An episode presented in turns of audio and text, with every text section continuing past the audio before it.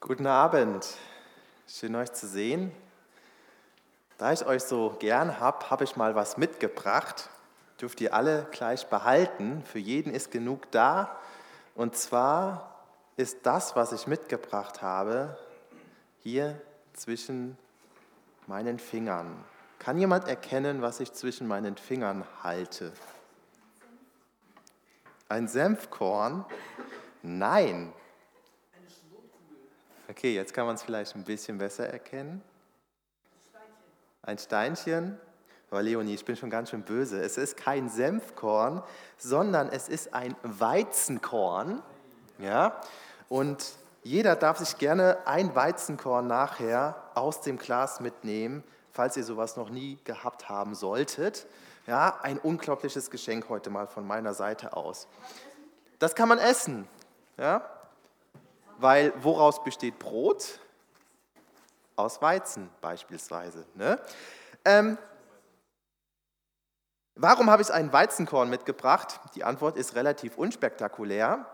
Wir schauen uns heute eine Bibelstelle an, und zwar Johannes Kapitel 12 ab Vers 20. Und da geht es auch um ein Weizenkorn. Und ich sehe hier schon einige in der ersten Reihe, die so hungrig sind, die jetzt wirklich Weizenkörner essen. Herrlich, genial. Ja, lasst einfach das Glas mal durch die Reihen gehen, dann seht ihr auch mal wirklich, was so ein Weizenkorn ist. Ich glaube, wir gehen meistens nur in den Supermarkt und kaufen dann das Mehl ähm, und haben manchmal gar nicht mehr so den Bezug dazu, okay, woraus besteht eigentlich jetzt beispielsweise Weizenmehl? Und Überraschung, es besteht aus einem Weizenkorn. Und ähm, ja, ich habe das Weizenkorn mitgebracht, weil Jesus sich heute auch darauf bezieht, und ja, lasst uns einfach in Erinnerung haben, wie winzig klein dieses Weizenkorn ist. Bevor wir dann in Kapitel 12 ab Vers 20 weiterlesen, möchte ich noch mal kurz den Kontext von Kapitel 12 erklären, damit ähm, ja auch die Leute, die vielleicht die letzten zwei Male nicht da waren, noch mal ein bisschen den Kontext verstehen. Johannes Kapitel 12, die ersten elf Verse, ist Jesus bei Lazarus, Maria und Martha, bei den drei Geschwistern und ähm, sie geben Jesus zu Ehren ein Fest, weil Jesus Lazarus aus den Toten auferweckt hat. Und anschließend haben wir in Vers 12 bis 19 gesehen, dass Maria ähm, einfach so begeistert ist von dem, was Jesus ihr alles im Leben ja getan hat und auch ist sie unglaublich dankbar, dass sie Jesus, äh, dass sie Lazarus, ihren Bruder aus den Toten auferweckt hat, dass sie ähm, ja einfach eine ganz kostbare Flasche Nadenöl über die Füße Jesu gießt und ihm somit einfach Ehre bringen möchte und ihm ein besonderes Geschenk machen möchte. Und nach diesem Besuch von Jesus bei Maria, Martha und ähm, Maria ist Jesus dann nach Jerusalem gegangen. Und das war letzte Woche die Lektion. Und als er in Jerusalem eingezogen ist, riefen die Juden zu ihm, Hosiana, gepriesen sei der, der im Namen des Herrn kommt, der König von Israel. Also die Leute um Jerusalem herum waren so begeistert, dass Jesus den Lazarus aus den Toten auferweckt hat und sie preisen ihn und ja, sie bringen ihm wirklich Ehre. Und an dieser, dieser Stelle der Geschichte werden wir heute weiter eintauchen und uns die Verse 20 bis 26 anschauen. Und wenn ihr wieder eine Bibel dabei habt, dürft ihr gerne aufschlagen. Ansonsten wird wieder der Text auch hier vorne an die Wand projiziert. Ich lese wie gewohnt nach der NGÜ-Übersetzung vor. Unter denen, die zum Fest nach Jerusalem hinaufgezogen waren, um anzubeten, befanden sich auch einige Leute nicht jüdischer Herkunft. Sie wandten sich an Philippus, der aus Bethsaida in Galiläa stammte, und baten ihn, Herr, wir möchten gern Jesus kennenlernen. Philippus ging zu Andreas und teilte ihm das mit, worauf Andreas und Philippus zusammen zu Jesus gingen, um es ihm zu sagen. Jesus gab ihnen zur Antwort, die Zeit ist gekommen, wo der Menschensohn in seiner Herrlichkeit offenbart wird. Ich sage euch, wenn das Weizenkorn nicht in die Erde fällt und stirbt, bleibt es ein einzelnes Korn. Wenn es aber stirbt, bringt es viel Frucht. Wem sein eigenes Leben über alles geht, der verliert es. Wer aber in dieser Welt sein Leben loslässt, der wird es für das ewige Leben in Sicherheit bringen. Wenn jemand mir dienen will, muss er mir nachfolgen.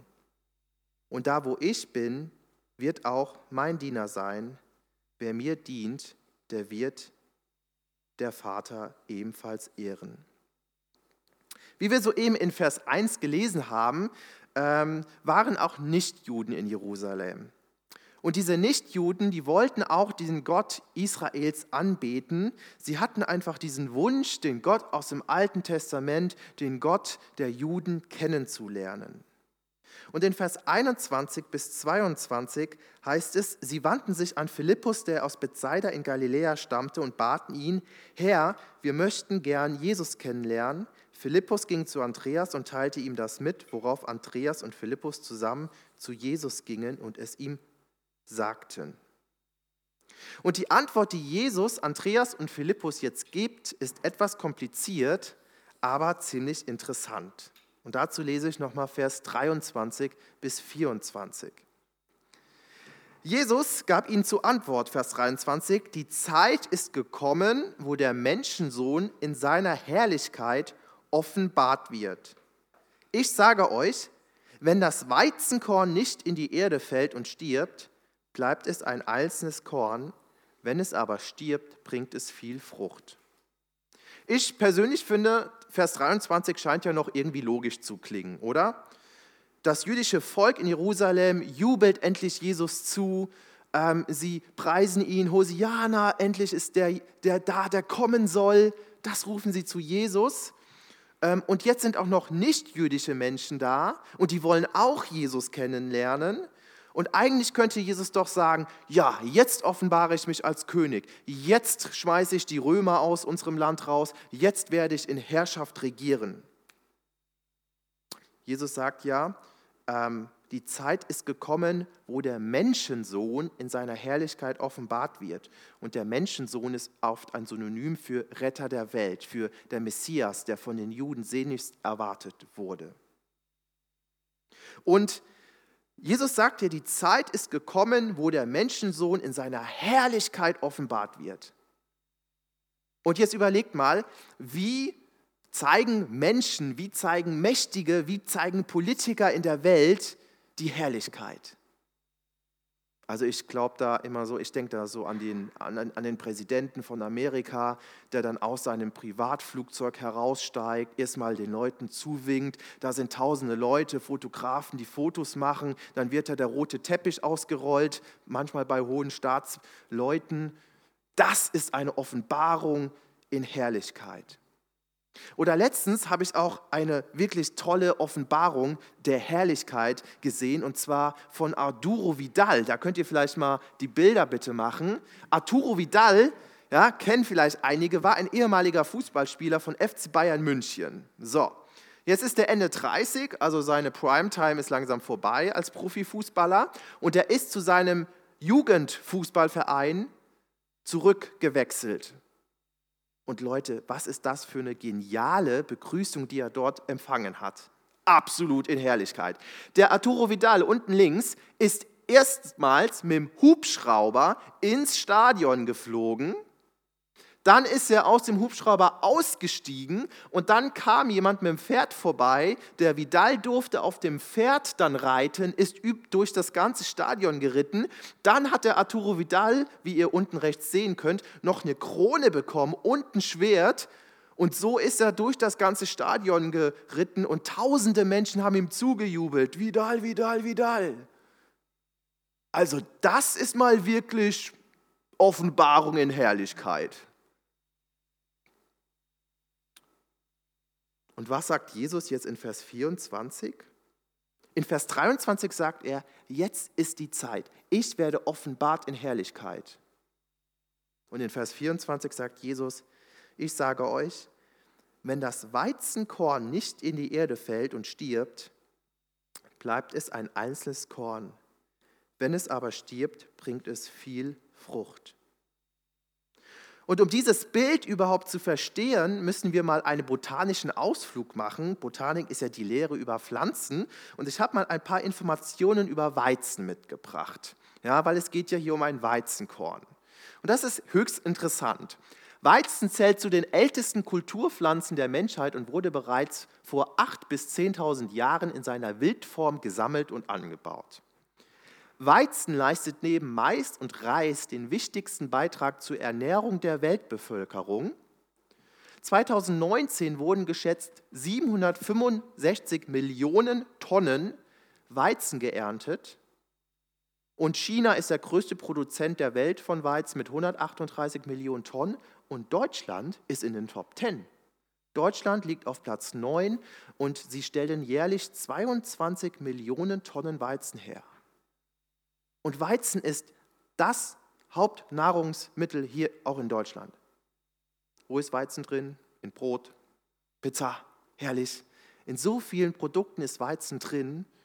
Und ich glaube, ohne Weizen hätten wir überhaupt nicht unsere deutsche Küche. Jesus verwendet hier mit dem Weizen also eine Metapher, um den Jüngern damals und uns auch heute deutlich zu machen, ja, wie wichtig es ist, dass ein Weizenkorn vorhanden ist.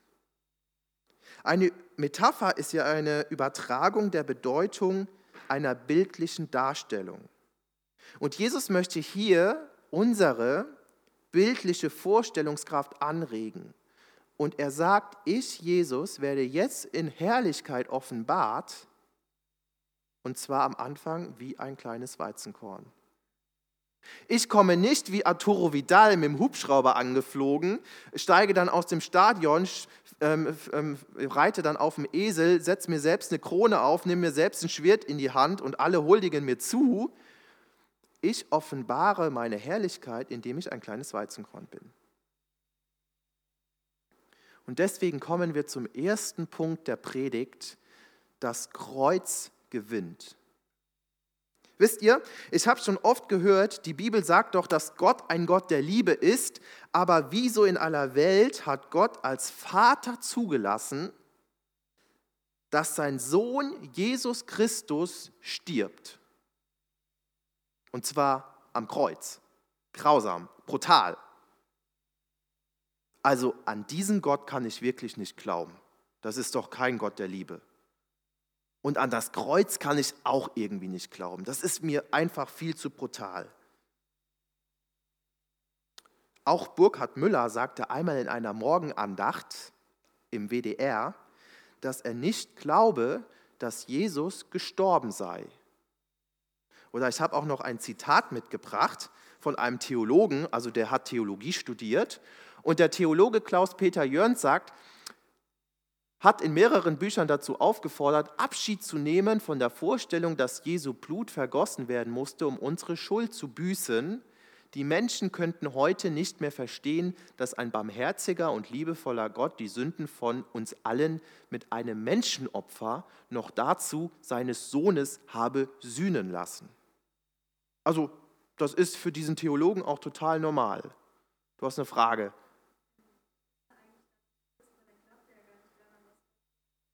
Das ist eine sehr interessante Frage, worüber wir uns gerne nach der Predigt austauschen können. Okay? Also, dieser Theologe Klaus-Peter Jörns sagt, er glaubt nicht persönlich, ähm, dass Jesus am Kreuz gestorben ist, weil das kann man ja heute in der Gesellschaft gar nicht mehr lehren. Also, das geht ja gar nicht. Jetzt schauen wir aber mal auf die Bibel und ich habe drei Bibelstellen mitgebracht, wo eindeutig herausgelesen wird, dass an dem Kreuz für Leute, die an Jesus Christus glauben wollen, kein Weg vorbeiführt. 1. Korinther 15, Vers 3, dort heißt es, zu dieser Botschaft, die ich so an euch weitergegeben habe, wie ich selbst sie empfing, gehört folgender entscheidender Punkt. Christus ist in Übereinstimmung mit den Aussagen der Schrift für unsere Sünden gestorben. Epheser 1, Vers 7, dort heißt es, durch ihn, also durch Jesus, der sein Blut für uns Menschen vergossen hat, sind wir erlöst. Durch ihn sind unsere Verfehlungen vergeben. Und daran wird sichtbar, wie groß Gottes Gnade ist. Oder 1. Petrus 1, 18 bis 19.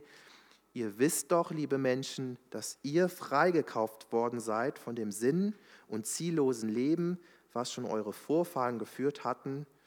Und ihr wisst, was der Preis für diesen Loskauf war, nicht etwa vergängliches wie Silber oder Gold, sondern das kostbare Blut eines Opferlammes, an dem nicht der geringste Fehler oder Makel war, das Blut von Jesus Christus. Also da gibt es jetzt Menschen, die sagen, okay, der Tod mit Jesus, der macht überhaupt gar keinen Sinn und dass er sein Blut vergossen hat am Kreuz macht überhaupt gar keinen Sinn. Aber Jesus sagt, das Blut von mir ist das Entscheidendste, wenn es um den christlichen Glauben geht. Aber warum musste Jesus sterben?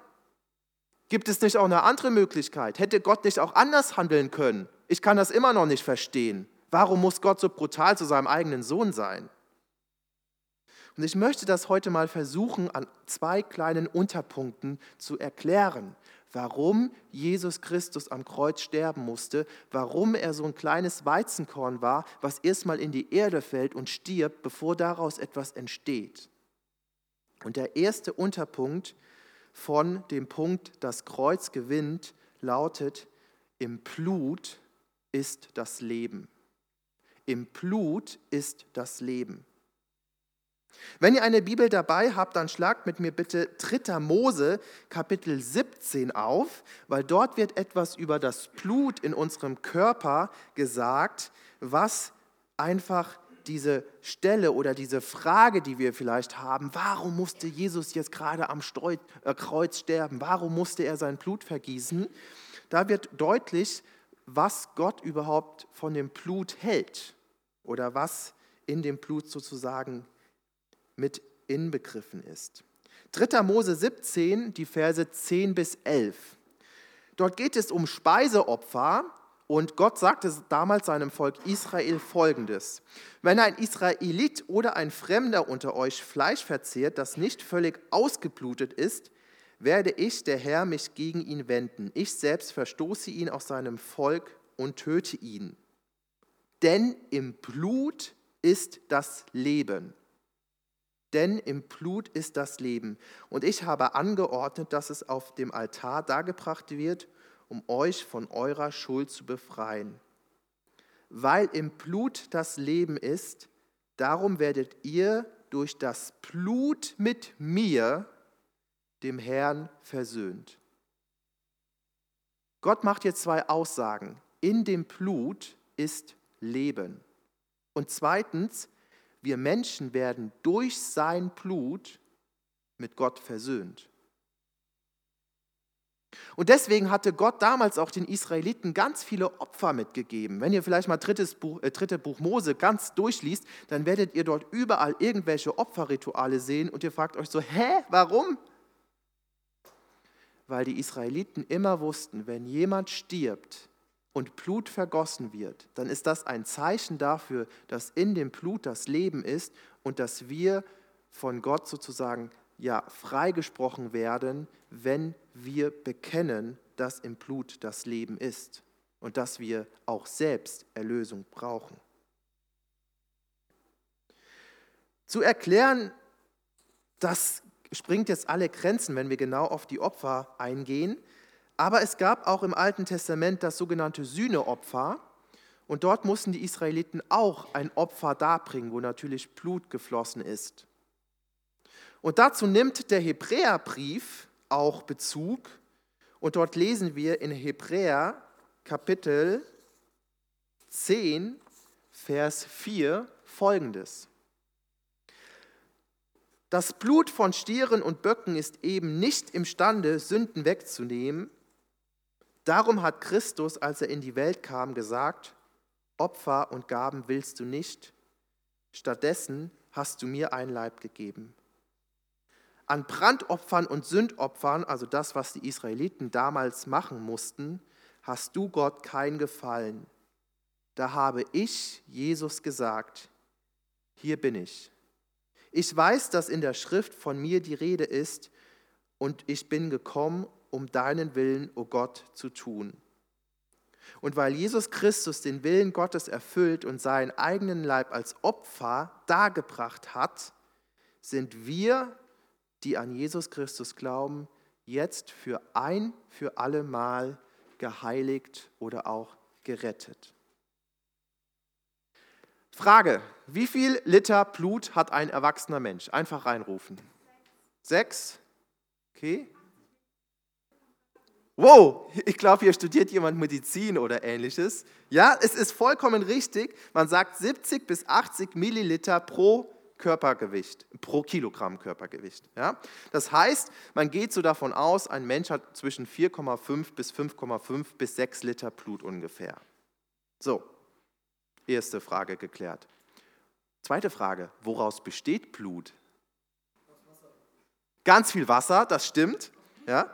Aus Blutkörperchen, perfekt. Gut aufgepasst im Biounterricht. Ja?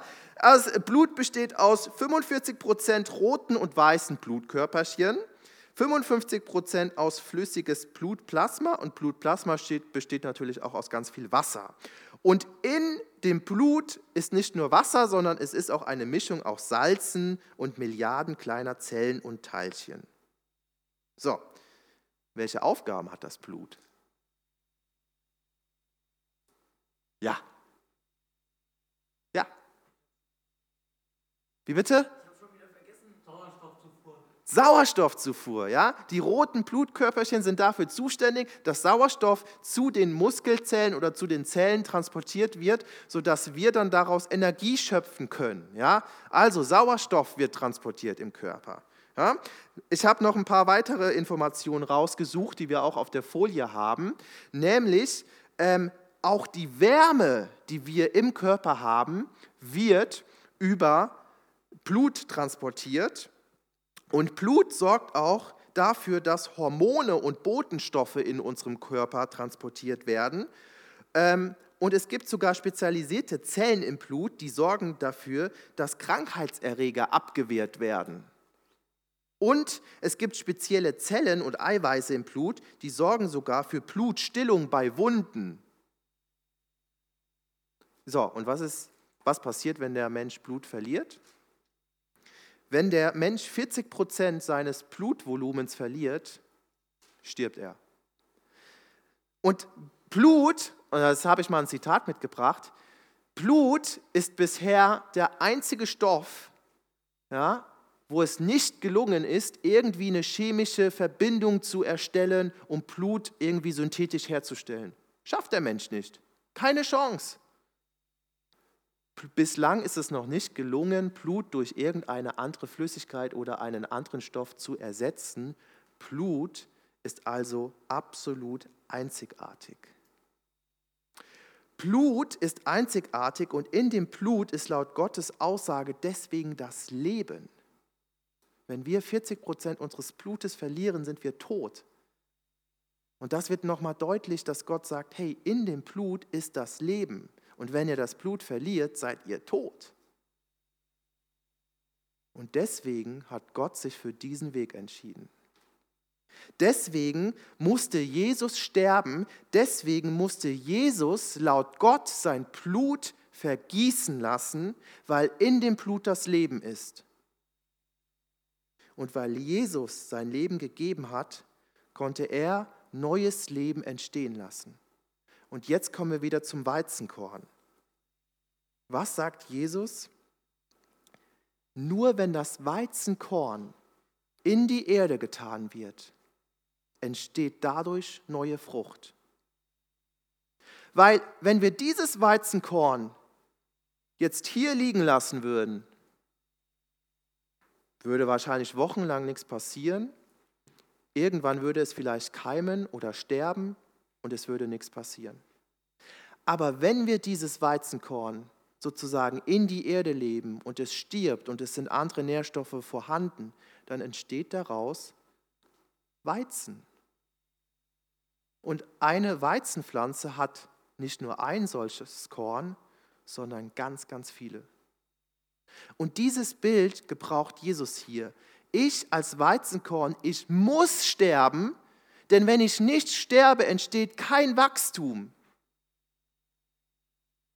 Und genau das, was Gott in die Schöpfung gesteckt hat, dass Sachen erstmal sterben müssen, bevor neues Leben entstehen kann, hat Jesus Christus genauso gemacht. Er ist gestorben für deine und meine Sünden und erst weil er gestorben ist, konnte er dadurch etwas Neues entstehen lassen, nämlich das ewige Leben, was er jedem Menschen anbietet, wenn wir an Jesus Christus glauben.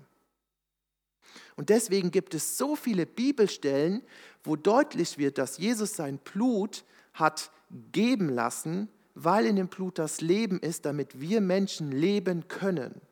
Römer Kapitel 5, Vers 9, dort geht es auch weiter mit dem Blut.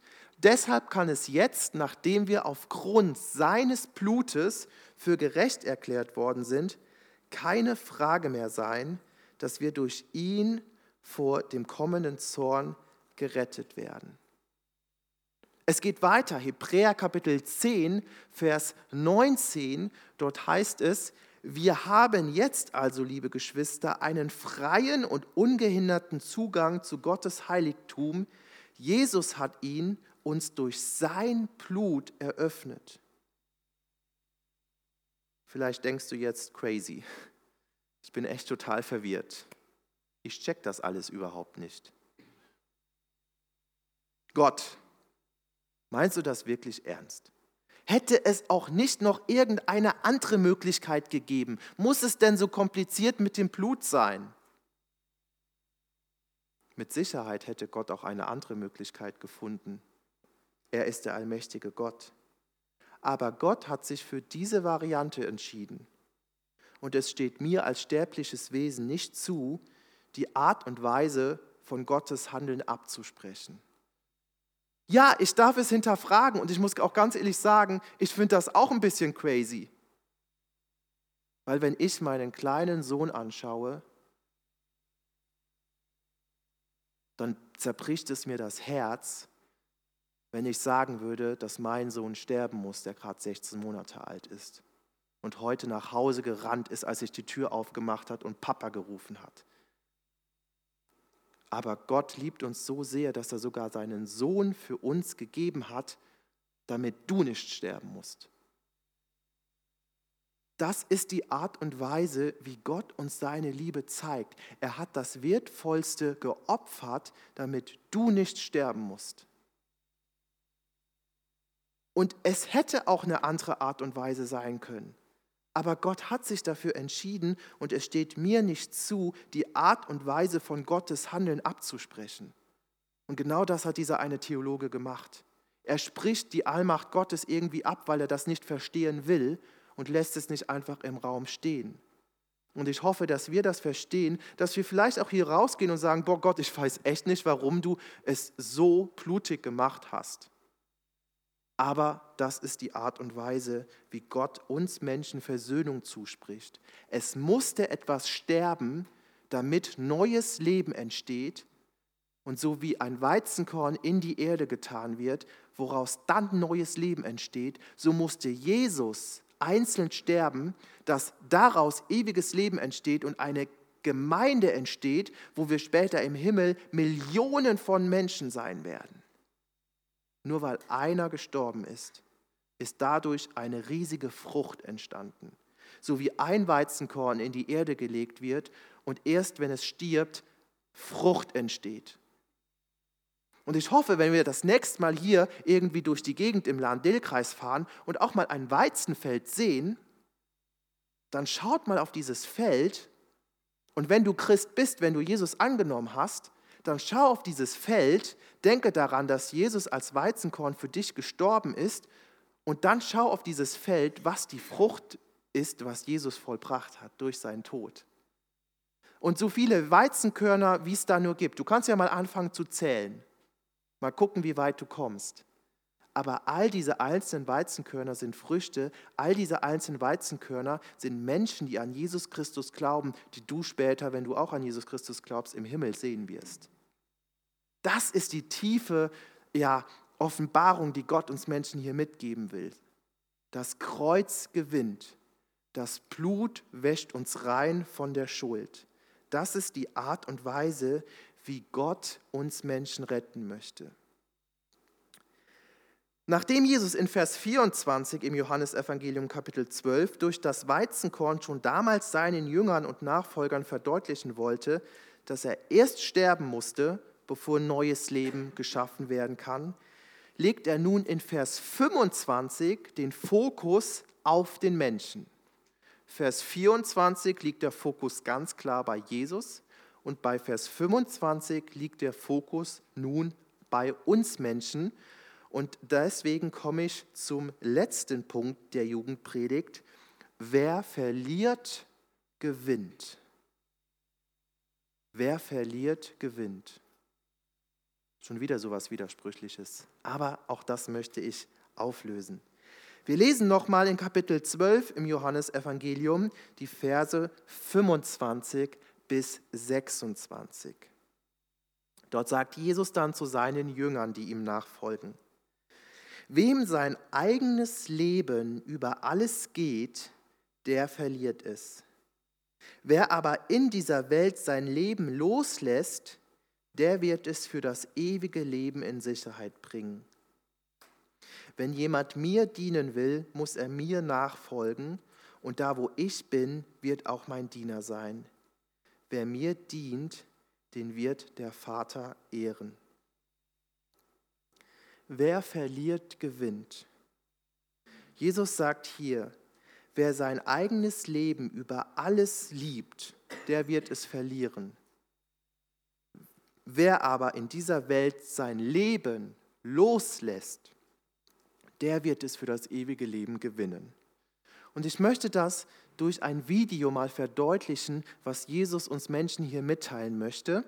Da ist also ein Lauf, ein Sportlauf. Und 30 Metern vor der Ziellinie ist eine Läuferin so erschöpft, dass sie zusammenbricht und es nicht mehr schafft, alleine aufzustehen um über diese 30 Meter entfernte Ziellinie zu laufen. Und dann haben wir im Video gesehen, kamen zwei weitere Läuferinnen, zwei Konkurrentinnen. Und was haben sie gemacht? Sie haben diese erschöpfte Läuferin aufgehoben und gemeinsam mit ins Ziel gebracht. Was haben die Sportlerinnen, die hier diese erschöpften, verzweifelten, am Boden liegende Läuferin, was haben diese zwei, die geholfen haben, alles verloren? Tragen wir mal zusammen. Was haben die alles verloren in dem sportlichen Wettkampf? Eine gute Position. Wir haben an dem Video gesehen, da sind bestimmt zehn Leute, zehn Läuferinnen an denen vorbeigelaufen. Das heißt, diese Sportlerinnen, die hier geholfen haben, die haben etwas aufgegeben, die haben etwas verloren, nämlich sie haben den Sieg vielleicht verloren, vielleicht haben sie auch den zweiten Platz verloren, vielleicht wollten sie auch unter die Top Ten, das haben sie nicht hinbekommen, sie haben vielleicht Punkte in der Gesamtwertung verloren, sie haben vielleicht Preisgeld verloren, vielleicht hat der zehnte Platz irgendwie 500 Euro Gewinn bekommen und haben das alles aufgegeben. Aber was haben diese zwei Sportlerinnen gewonnen? Ja, gutes Gewissen, Anerkennung, Respekt, Zuspruch. Und wisst ihr, was ich glaube, was die zwei noch gewonnen haben? Eine ganz, ganz gute Freundin. Die, die nämlich erschöpft am Boden gelegen hat, wo vorher fünf andere noch vorbeigelaufen sind, aber die zwei haben sich um sie gekümmert und haben sie mit ins Ziel gebracht. Das heißt, diese zwei Läuferinnen, die haben etwas aufgegeben, die haben etwas verloren in dem Wettkampf, aber gleichzeitig haben sie ganz viele andere Dinge gewonnen. Und das macht Jesus hier in Vers 25 deutlich. Wenn du krampfhaft die ganze Zeit an diesen Dingen in der Welt festhältst und dir Dinge wichtiger sind als Jesus, und du dein Leben Jesus nicht übergeben möchtest und sagst, okay Jesus, ich komme auch ohne dich in diesem Leben klar, dann wirst du vieles gewinnen in dieser Welt, aber du wirst das Wichtigste verlieren, nämlich das ewige Leben. Und jetzt möchte ich dich als Christ mal fragen, vielleicht hast du Jesus schon angenommen. Was sind Dinge in deinem Leben, die du Jesus nicht abgeben möchtest? Wo du sagst, Jesus, komm, du kannst doch nicht so ein Spielverderber sein. Das ist doch nicht dein Ernst, dass ich dir das und das abgeben soll. Ich kann dir aus eigener Erfahrung sagen, gib sie Jesus ab, denn dann verspricht er dir, ja, du wirst in deinem Christsein Dinge verlieren, aber wenn du Dinge aufgibst, wirst du tausend andere Dinge gewinnen, die viel wertvoller ist. Und das Wertvollste ist eine Beziehung zum lebendigen Gott und das ewige Leben.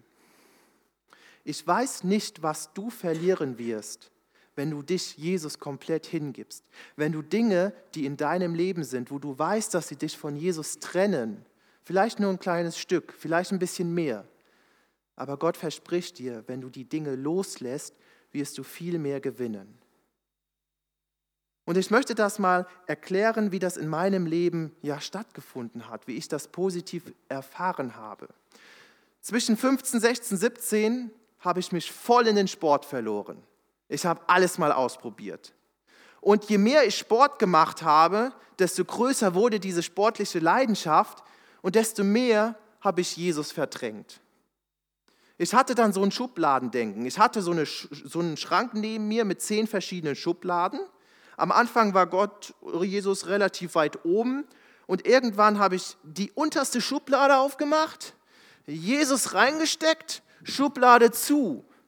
Dann war bei der Schublade über Jesus war die Sportart, darüber war die andere Sportart, darüber war wieder eine andere Sportart, darüber war noch eine andere Sportart und ich habe den Sport benutzt und habe das Leben genossen. Aber je mehr Sport ich gemacht habe, desto mehr Zeit ich in Sport investiert habe, desto mehr habe ich Jesus verdrängt. Und ich wollte Sport nicht aufgeben, weil das war meine Leidenschaft. Und ich habe immer gedacht, boah ja, wenn ich jetzt das aufgebe und das aufgebe, Gott ist ja nur ein Spielverderber und er will das gar nicht. Und irgendwann hat Gott mal so richtig hart an meinem Herzen geklopft und gesagt, Chris, du hast doch gesagt, du hast Jesus angenommen. Was ist dir wichtiger, Sport oder ich? Und Leute, das war so ein Kampf. Und ich habe jahrelang, monatelang gesagt, Sport ist mir wichtiger. Und Gott hat immer wieder an meinem Herzen geklopft. Chris, ist dir Sport wirklich das Wichtigste? Ist es das, worauf du dein Leben bauen möchtest? Oder gibt es nicht noch was, was wichtiger ist? Und irgendwann hat Gott so intensiv in meinem Leben gesprochen, dass ich zerbrochen bin. Und ich habe gesagt, okay, Jesus, ich habe mich echt im Sport verloren und ich gebe dir jetzt meine größte Leidenschaft, den Sport, ab. Aber ich weiß, dass wenn ich das abgebe, ich das Größte gewinnen werde, nämlich eine lebendige Beziehung zu dir, Jesus, mit Freude, mit Hoffnung, mit, mit Liebe, mit Sanftmut, mit einem ewigen Leben. Einfach diese Perspektive Ewigkeit und Jesus. Und ich hatte damals immer Angst, Sport loszulassen, weil ich dann so Gedanken hatte wie, boah, wenn ich jetzt den Sport loslasse, wo ich mit Sport Jesus so lange weggeschoben habe, dann wird Jesus mir komplett den Sport wegnehmen. Aber nein, das ist nicht mein liebender Vater.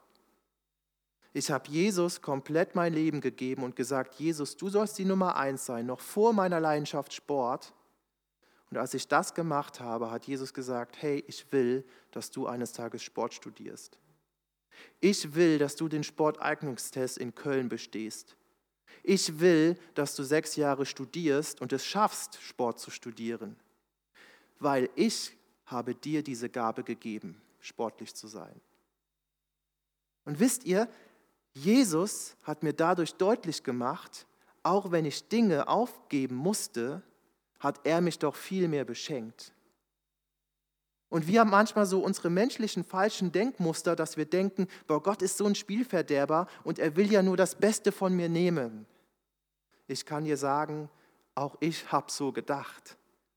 Aber ich durfte meine größte Leidenschaft abgeben, nämlich den Sport. Und ich habe gesagt, Jesus, es, es tut gerade echt weh, aber du sollst wichtiger sein als der Sport. Und dazu hat gehört, dass ich weniger Sport machen musste. Dazu hat gehört, dass ich Zeit rein investiert habe, dass ich in die Jugend gegangen bin, dass ich in den Gottesdienst gegangen bin, dass ich vielleicht nicht in den Verein reingegangen bin, im Sportverein und nicht dahin. Aber Gott hat mich viel mehr beschenkt, als ich es mir vorher vorstellen konnte. Nur wer verliert, kann auch gewinnen. Und das macht Jesus hier in den letzten Versen deutlich. Wem sein eigenes Leben über alles geht, der verliert es. Wer aber in dieser Welt sein Leben loslässt, der wird es für das ewige Leben in Sicherheit bringen. Wenn jemand mir dienen will, muss er mir nachfolgen, und da wo ich bin, wird auch mein Diener sein. Wer mir dient, den wird der Vater, also Gott, ehren. Ich möchte schließen mit einer letzten Bibelstelle, nämlich Matthäus 6, Vers 33. Die hat mir immer so viel ja, Zuspruch auch gegeben und das ist die absolute Wahrheit, die ich erfahren habe. Trachtet zuerst nach dem Reich Gottes und seiner Gerechtigkeit, so wird euch alles andere zufallen. Was ist das nicht für eine Verheißung? Und ich weiß nicht, was du gerade für Dinge in deinem Leben hast, die du nicht Jesus abgeben willst. Wo du krampfhaft dran festhältst, weil du denkst, Jesus ist ein Spielverderber und er will nicht das Beste für mich. Vers 25 sagt, lass los, denn dann wird Gott dir alles andere geben und es wird über deinen Verstand hinaussteigen. Trachte zuerst nach Gott und seinem Reich, seiner Gerechtigkeit, so wird er dir alles andere zufallen und geben. Ich möchte zum Abschluss nochmal die zwei Punkte nennen, die wir heute in der Jugendpredigt gelernt haben. Der erste Punkt ist, das Kreuz gewinnt. Egal was Menschen sagen, ich kann nicht glauben, was Jesus am Kreuz gemacht hat. Es ist doch absolut grauenvoll, dass Jesus irgendwie sein Blut geben musste. Warum das Blut, das verstehe ich nicht. Gott macht ganz klar in seinem Wort, im Blut ist das Leben und es gibt kein größeres Zeichen der Liebe für Gott, dass er seinen einzigen Sohn gegeben hat, der sein Blut hat fließen lassen am Kreuz für deine und meine Schuld weil nur durch diesen Tod konnte neues Leben entstehen. Nur weil das Weizenkorn stirbt in der Erde und daraus eine neue Pflanze entsteht, kann Frucht entstehen. Und nur weil Jesus getötet wurde, konnte er dadurch neues Leben entstehen lassen. Das ist die Botschaft, die Gott uns Menschen hier mitgibt. Das Kreuz gewinnt und es gibt keine Nachricht, die am Kreuz vorbeiführt. Egal welcher Theologe aufsteht und irgendwelche tolle philosophische Gedanken uns mitgeben möchte. Das Kreuz gewinnt.